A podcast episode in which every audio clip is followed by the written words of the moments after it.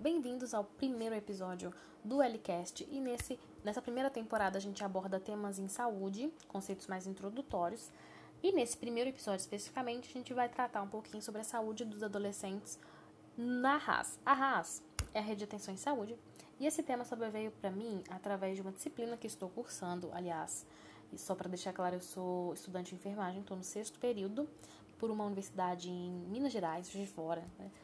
E, e então eu pensei, achei um tema interessante a ser debatido, porque é um dos temas que a gente pensa e a gente já atribui uma determinada linha de raciocínio, que muitas das vezes é errônea em alguns pontos. Por isso a ideia, na verdade, do próprio podcast. Então, para essa série, eu pensei em trazer mais questões que respostas, para que a gente consiga repensar algumas, é, alguns conceitos que já temos assim pré-estabelecidos nas nossas mentes e que são passíveis a mudanças, ainda bem, né? É, só para deixar claro, também sou estudante de ciências sociais aplicadas, então eu vou estar sempre fazendo um paralelo entre uma coisa e outra. e, e aliás, é, de antemão eu deixo claro que, por mais que pareçam áreas absolutamente diversas, elas têm muito em comum, muito. Primeiro, a gente precisa entender de onde surge esse termo adolescente e adolescência. A palavra adolescente, ela deriva do latim, significa adolescere e significa crescer na maturidade, enquanto que adolescência também deriva do latim, é, adolescentia, que significa o período de vida entre a puberdade e a virilidade.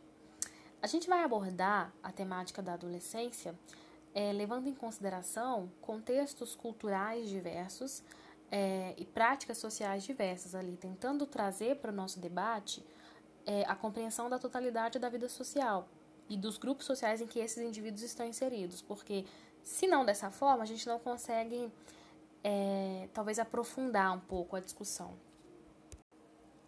Normalmente, a gente pensa que adolescente, assim, tá ali entre 12, 13 anos até 20, até 18, na verdade, até uns 18, 19. Porque quando a gente fala de 19, 18 é adulto, né? Já é o adulto. Quando, na verdade, a gente tem algumas definições.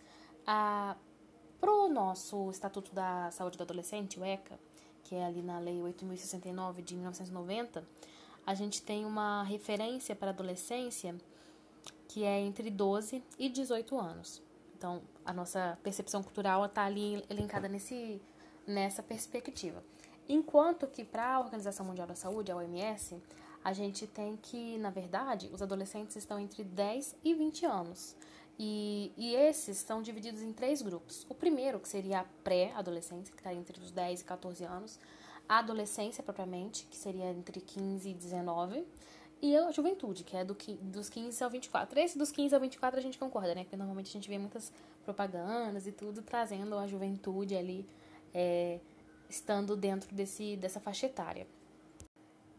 É, a gente tem lá no, no ECA uma, um artigo, no, especificamente no artigo 11, ou artigo 11, como queiram, é, o asseguramento do atendimento de maneira integral a saúde da criança e do adolescente. Só para não, não ficar no ar, inclusive no segundo episódio a gente trata um pouco sobre a, sobre a constituição do SUS e os princípios que o regem e, e a constituição dele enquanto sistema único de saúde.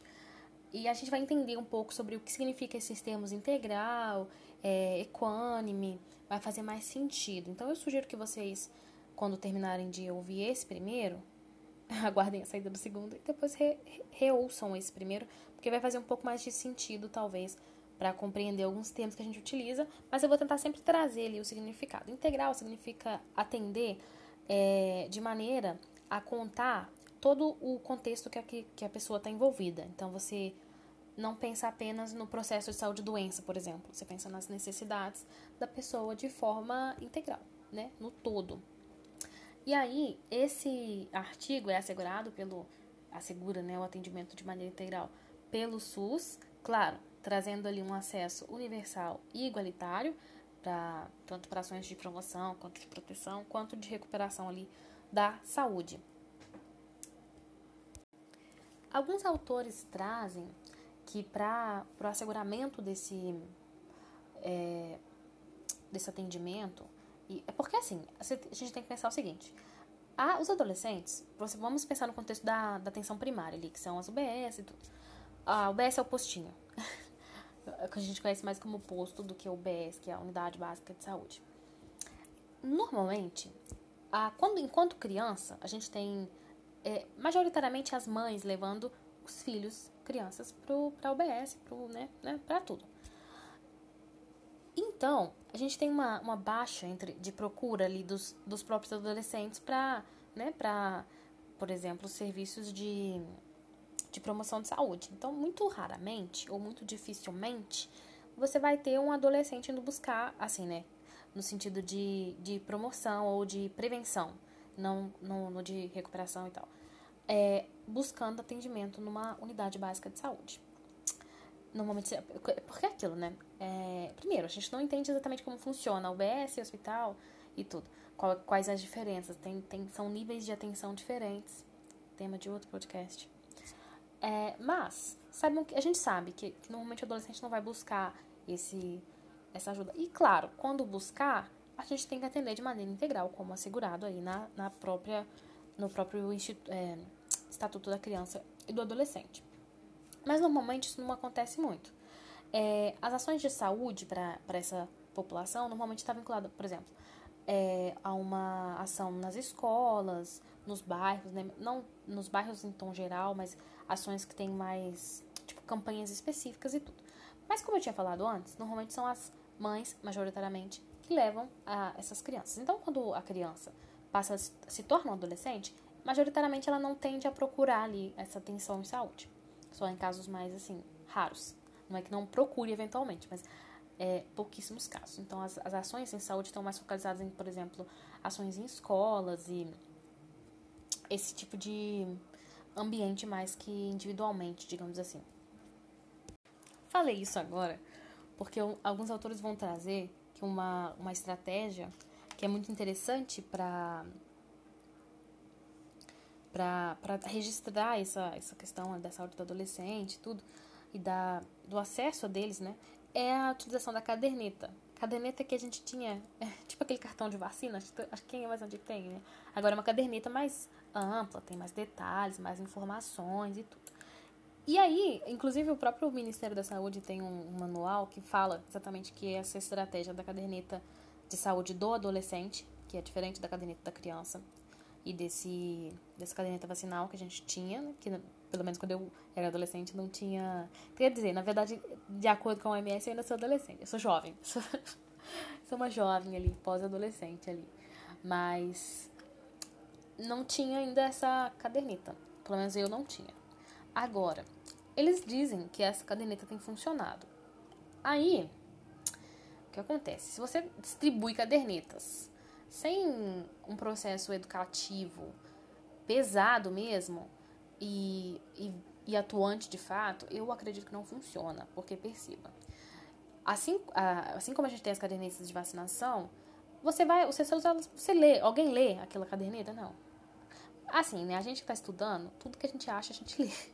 Porque é uma coisa que a gente tem uma cedência por querer saber tudo sobre a saúde a meu ver, uma, majoritariamente os alunos da minha turma, que a gente quer ler tudo. Então a gente lê de tudo um pouco, tanto para a faculdade quanto para nível de conhecimento pessoal, né? Profissional, né? Mais à frente. Mas a, a, esse, esse público não, não, não tá muito interesse, não tem muito interesse assim em ler a caderneta de saúde especificamente, ao que parece. Porque se você não tem um incentivo, primeiro, se você não tem incentivo à leitura, a situação já fica pior. Se você não tem você não, não percebe a necessidade de fazê-lo, ainda fica pior, ma, pior ainda mais a situação, né? Mas é, é um instrumento interessante, digamos assim, né? Pra, para que você tenha noção do que, do que, de como está a sua saúde. Mas as, as ações em saúde não se reduzem apenas a isso. Essa caderneta tem também outras informações né, sobre o processo especificamente de saúde, né? Os dados que são relevantes à, à pessoa que tem a caderneta ali, especificamente na nível de de atenção básica, como eu tinha falado. Mas por que, que eu tô falando isso?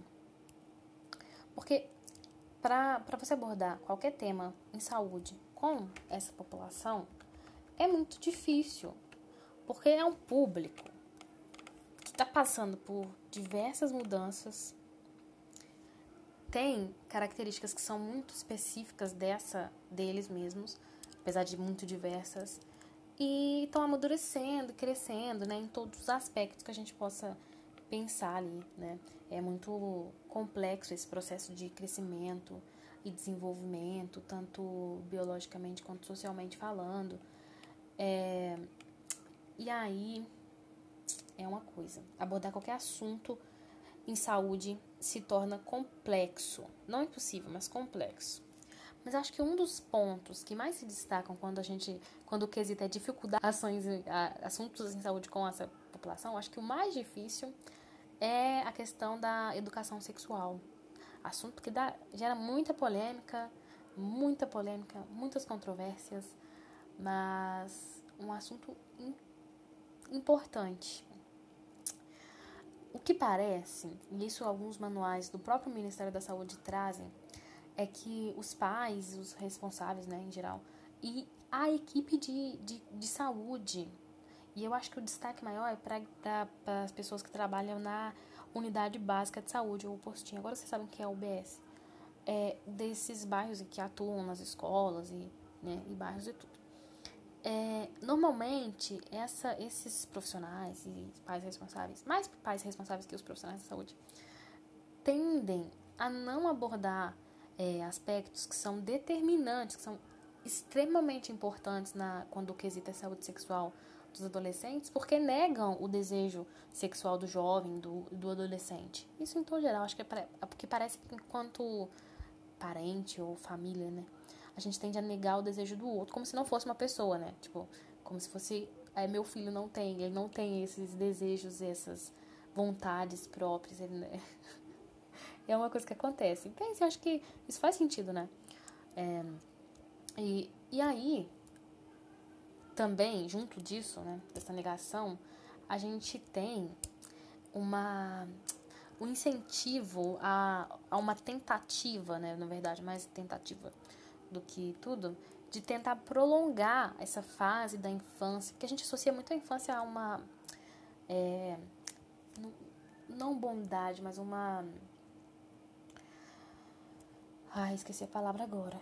Mas é uma, é uma falta de maldade, eu esqueci realmente a palavra, mas é uma falta de.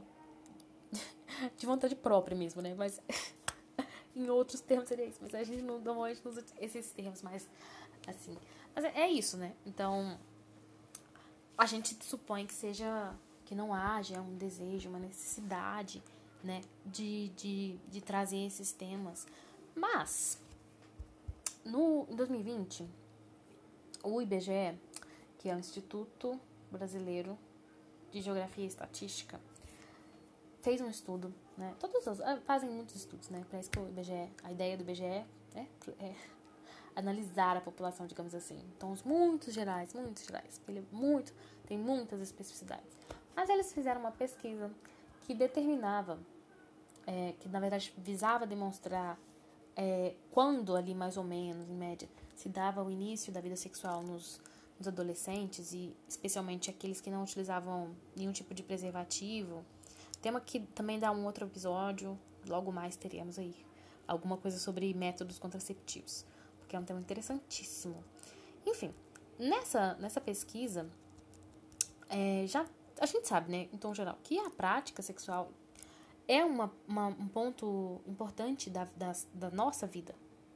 E que ela pode ser, ou tende a ser, desejada e, e vivenciada sem aquela culpa. E aí entra aqueles, aquela questão ideológica, cultural, religiosa, mais religiosa que ideológica e cultural, né?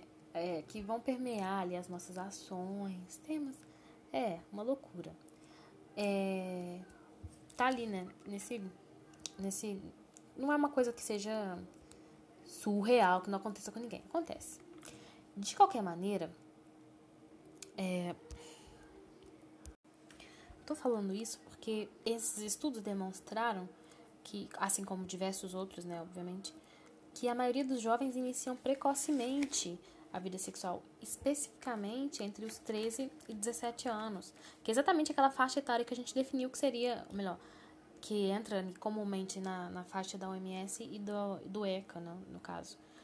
É, e aí, se você tem uma, uma população que está tá iniciando a vida sexual sem o conhecimento básico do que é, do que são preservativos, do que são métodos de barreiras, do que são métodos contraceptivos, por que utilizar, o que são infecções sexualmente transmissíveis e quais as diferenças entre elas, inclusive essa questão da infecções sexualmente transmissíveis, é aquelas antigas DSTs que eram doenças é, sexualmente transmissíveis, a gente utiliza o nome agora de infecções, porque aparentemente tem um teor mais. Aparentemente, né? É, que, que, que faça mais sentido, digamos assim, é, no sentido. Ah, eu esqueci a palavra. Enfim, não, não, isso, é, depois a gente pode rever isso, é um tema também muito bom. Mas a gente tem uma população inteira que não conhece, sequer sabe que existe infecções sexuais. Aliás, sabe, né? Sabe que existe HIV, HIV e AIDS. E, inclusive, acho que é a mesma coisa. Gente, isso é perigosíssimo. Primeiro, porque quando a gente fala de, de, de educação sexual, eu não sei se para vocês isso é muito claro, mas a meu ver, a primeira palavra que tem que emergir nas nossas mentes não é sexo, não é qualquer coisa que venha não antes, mas é autocuidado. Porque se você não entende os limites do seu corpo, se você não entende o que você é e quem você é e como você é, você não, não, não tem como, sabe como? As coisas não fluem em todos os sentidos da vida, para além da educação sexual, na verdade. Mas o autocuidado tem que ser um ponto-chave, especialmente na educação sexual e no, na vida. Mas na educação sexual, principalmente, porque você entender que se você tiver uma relação sexual desprotegida, você está se colocando em risco, tanto quanto o outro também, mas assim, antes, é fundamental, porque você vai pensar duas vezes antes de fazer qualquer coisa. Claro, eventualmente você pode ficar. Você pode ainda assim agir precipitadamente. Eu entendo isso porque, vamos ser sinceros, eu acho que algumas emoções, em determinados momentos, são, são em tese, em tese, mas difíceis de ser controladas. O que eu tô querendo dizer? Você tá lá, vou dar um exemplo prático, porque acho que é melhor de entender. Você tá numa festa, vários amigos. E esse, essa questão dos amigos também é uma coisa, a questão da influência é uma coisa séria. Nossa, dá um debate interessante também. Mas você tá lá, aí você tá lá, você vê a, a, o adolescente, vamos pensar assim, eu ponho em primeira pessoa fica mais fácil, em segunda. Você vê aquele rostinho que você gosta e ele gosta de ti também, ou ai, eu colocando gênero. Ai, meu Deus. Você vê a pessoa que, tu, que você gosta e, a, e aparentemente que aparentemente também gosta de você. E acontece, sei lá, uma oportunidade, digamos assim. Nossa, é um exemplo horrível. Nossa, muito ruim. Mas é só a nível de exemplo pra gente entender. Você tá lá, você não tem um preservativo, você não tem qualquer método de contracepção ou de barreira que seja. E aí? Você deixa de fazer? Se você tiver sido aprendido é, que se você fizer, você tiver um, você fizer, tiver uma relação sexual sem proteção, você está exposto a doenças e a gravidez, realmente você não faz. Porque é aquilo, na verdade, a gente pensar uma coisa que é interessante, que normalmente as pessoas não utilizam ou, muitos métodos de que, os que mais se sobressaem. Inclusive tem uma pesquisa muito boa também do Ministério da Saúde que fala sobre os métodos contraceptivos. E um dos métodos que mais se sobressaíam era camisinha, anticoncepcionais e pílula de emergência. E aí vamos pensar uma coisa. A pílula de emergência tem esse nome por um motivo. Não é porque era a primeira palavra que surgiu na mente da pessoa que inventou. Não, ela tem um, esse nome por um motivo, porque ela é para emergências. Não é para você usar como se fosse bala. Não, não tem, entendeu? Não dá. E agora, se você não tem a, a noção de que não pode fazer isso, você continua fazendo, porque você não entende o porquê não fazer. O porquê. O porquê não fazê-lo. Entendeu? E isso é muito, muito perigoso, principalmente se pensarmos os efeitos que ela exerce a longo prazo no organismo. Entendeu? Então, é muito sério. Assim como os nossos conhecimentos a respeito das ISTs em geral e dos próprios métodos, né?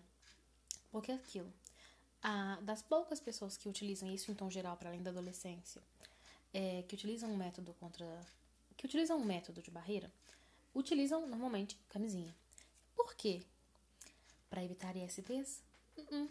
Para evitar gravidez. Porque a gente tem uma cultura que a gravidez é pior do que a doença. E aí, as pouquíssimas pessoas que utilizam, utilizam para prevenir gravidez. Quando. Gente. É muito sério, né? É muito sério. Agora você pensa isso. Porque você não, não nasceu um adulto que pensava dessa forma. Você, você vai, né, assumindo o que você colhe no decorrer da vida. Vai pegando impressões, vai formando ali a sua personalidade mas baseada nos, nos entornos, né? Aquela coisa mais genotípica, é, fenotípica, sabe?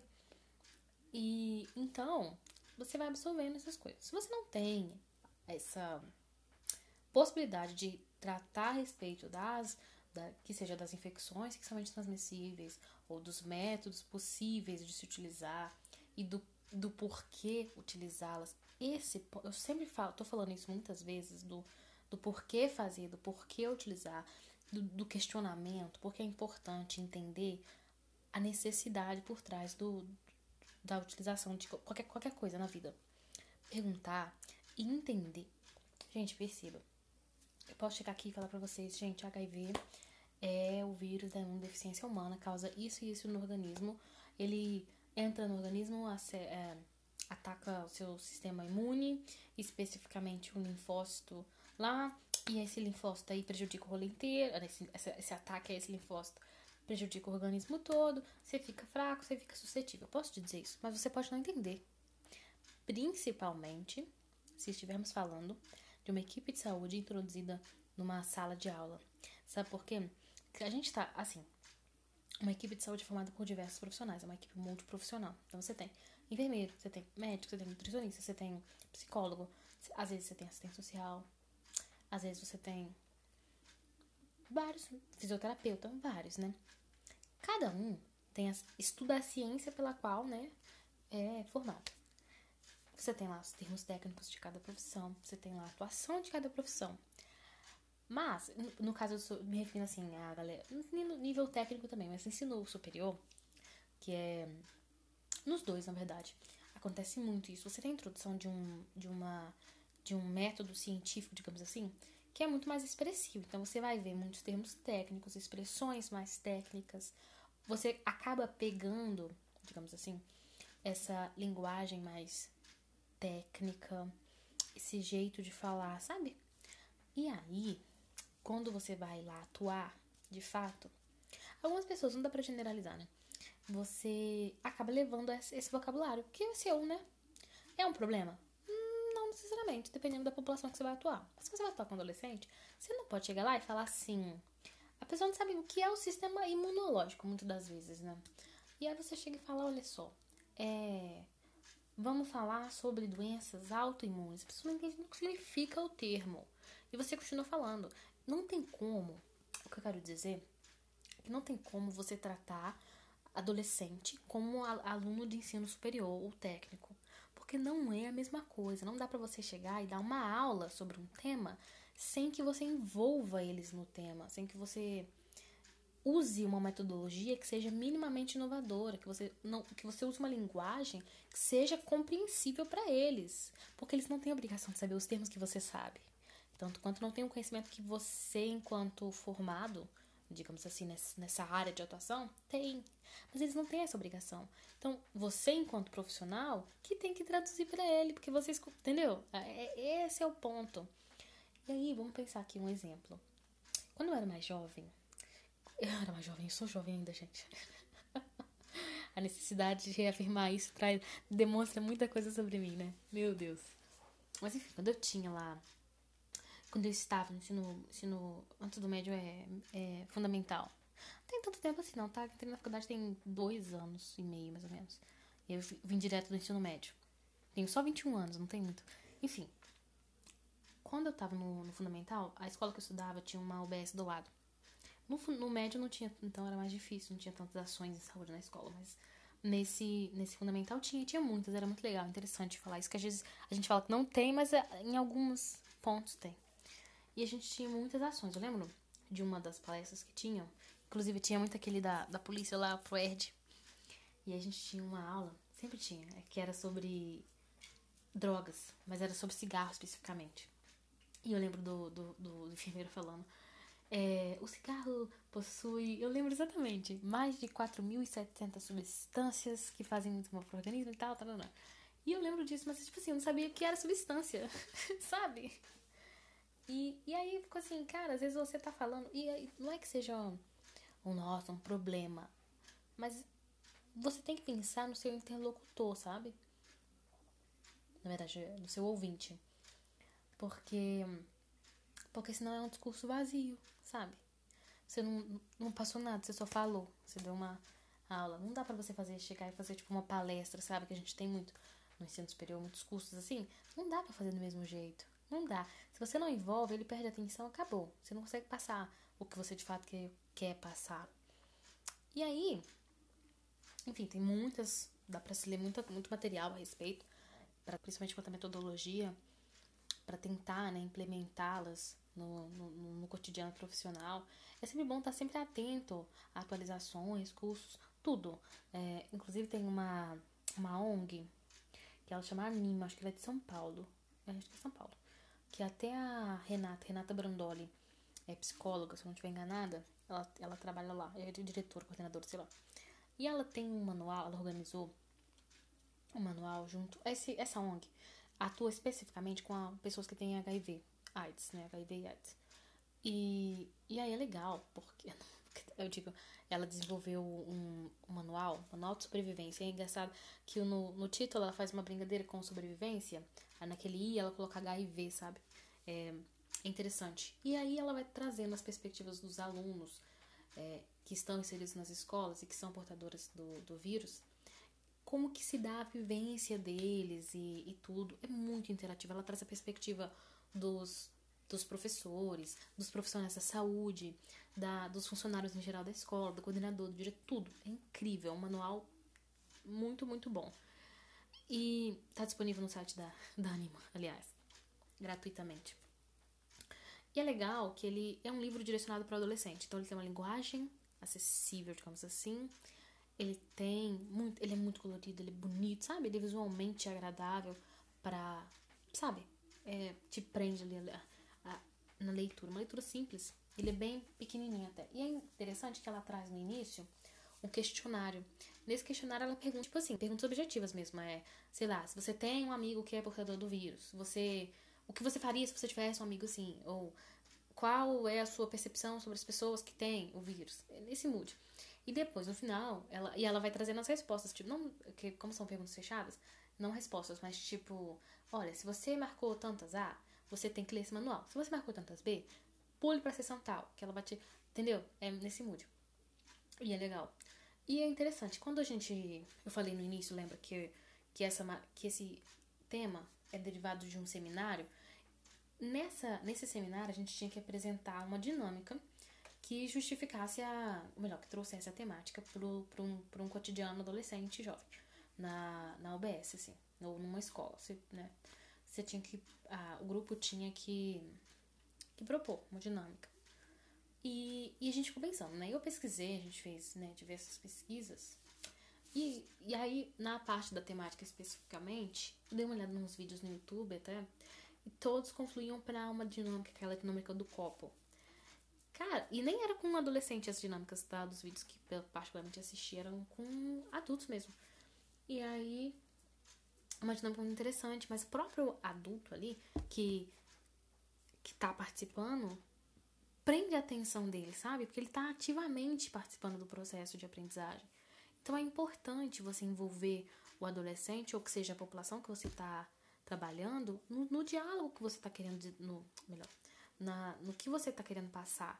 Porque senão você não, não atinge ele, sabe? Isso é importante. Então a gente, a gente até propôs essa dinâmica com algumas alterações, porque Acho que ficava, tinha que ficou melhor. Inclusive, tem. Os, no final, eu faço umas dicas aí de manuais, essas coisas, materiais interessantes sobre a temática.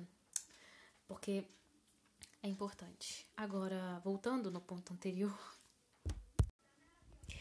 Na verdade, por tudo isso que, eu, que a gente falou até agora, é, o que eu queria deixar claro é que esses temas. Dados, aliás, vamos pensar aqui um pouco mais à frente. Você tem um adulto. Um adulto ao qual ninguém nunca abordou temas relacionados a nada com ele. Aí você tem um adulto que não tem um conhecimento básico de autocuidado, de saber por que ele precisa usar uma camisinha, ou, ou no caso, uh, qual é o, o. Ih, gente, a função de um método contraceptivo e, e tudo. Então você tem uma. uma, uma aí só que você, vamos multiplicar isso por, por uma geração inteira que não tem noção do que são métodos contraceptivos, por exemplo. Isso é muito perigoso, né? Já, já havia dito. Agora, o que me parece, ou melhor, o que mais me chama atenção é, nisso tudo é que, assim, a gente tende e aí, eu não, tô, não gosto de generalizar, mas uma grande parte de nós, de pessoas, né, que compõem a sociedade, tende a dizer que quando você é adulto, você vai aprender isso. Mas o que é o adulto? É o resultado de todo o processo que ele viveu, desde seja da, da juventude da infância. Ele vai absorvendo os, tudo que ele acha que né, compõe ali o, o, a maturação, né, o processo de desenvolvimento. Isso, principalmente na adolescência, que você tem influência da família, dos amigos, do, do grupo social que está inserido e tudo que perpassa a sua vida vai te influenciar. Isso para qualquer fase da vida, na verdade. Mas, supondo que você tem uma galera muito grande que nunca teve, não sabe exatamente como se proteger, como se prevenir e os porquês fazê-lo. E aí você tem uma classe, então, de adultos que não sabe fazer isso. Sendo que aí. Eu perdi a linha de raciocínio, né? Perdi a linha de raciocínio. Meu Deus. Mas enfim, é, vamos, vou, vamos retomar que eu acho que vai dar certo. É, você tem essa galera que não, não entende, né? E aí, a, ao mesmo tempo, esses adultos que não têm essa mínima formação é, reproduzem esse jeito de pensar, essa forma de agir, e aí você vai ter um, um círculo vicioso no final, porque Claro que não dá para dizer que é toda a sociedade que faz isso, porque de fato não é, senão nós não estaríamos aqui hoje debatendo sobre isso, né?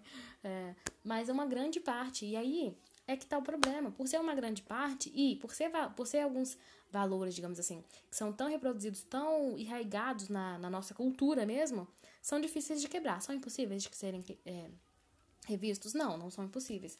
Mas a longo, e a longo prazo, talvez isso seja mais perceptível. Entre mente é, parece muito difícil de, de se romper com esse ciclo, porque é um ciclo. É porque você percebe. A gente tem uma cultura. Porque assim, aquilo, tinha, acho que eu já falei isso antes. É, a gente tem uma cultura que, que diz que a gravidez é pior do que a doença. Então, isso vai perpassado. Eu acho que esse é o fato mais perpassado do mundo. Se você perguntar qualquer adolescente, qualquer pessoa, em grande parte, para que serve a camisinha? Para evitar a gravidez. Ponto. Ah, e se você perguntar qualquer infecção sexualmente transmissível, HIV AIDS, só. E ainda acho que é a mesma coisa, né? Isso é... eu acho que eu já falei isso antes, não tenho plena certeza, mas eu acho que já falei. Isso é muito, muito sério, né? Fico pensando, cara, existe uma infinitude de infecções sexualmente transmissíveis e que são ah, preveníveis, sabe?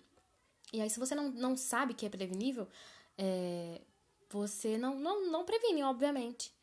E aí, a culpa da pessoa?